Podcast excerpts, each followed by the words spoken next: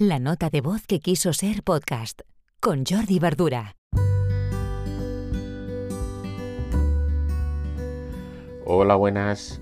Hoy os quiero comentar una herramienta que es muy útil para eh, respuestas automáticas en tiendas online.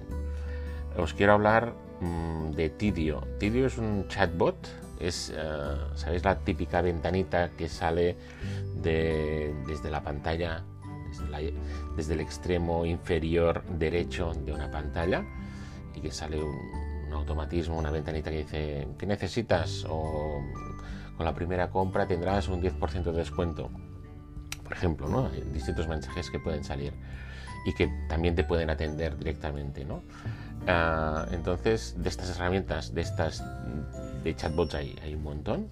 Yo hoy os recomiendo Tidio porque, bueno, porque la he testeado, la, he probado, la he montado para clientes y bien, una de las, claves de Tidio es que se integra en, un montón de plataformas. ¿vale? Por ejemplo, en WordPress, en, en, Shopify, en Wix, pero también se integra con otras aplicaciones como HubSpot, uh, MailChimp, Google Analytics, etc. ¿De acuerdo? Entonces, eh, cuando te das de alta de vídeo, tú puedes configurar mm, de manera que se adapte hasta tu imagen corporativa, color ah, y, evidentemente los mensajes privados que van a saltar.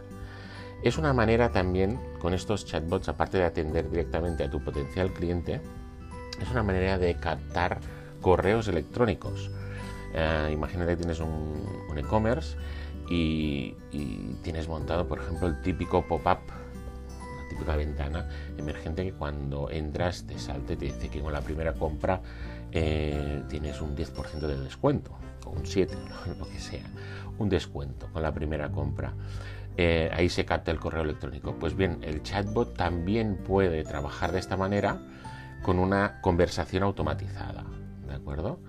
Y además puede captar este correo electrónico y enviarlo también de manera automatizada a tu, a tu herramienta de email marketing. Por ejemplo, en este caso hemos dicho uh, MailChimp. Habrá otras, pero MailChimp es una.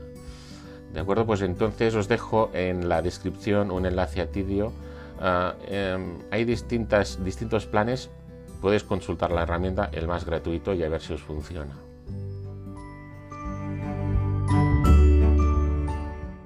La nota de voz que quiso ser podcast con Jordi Bardura.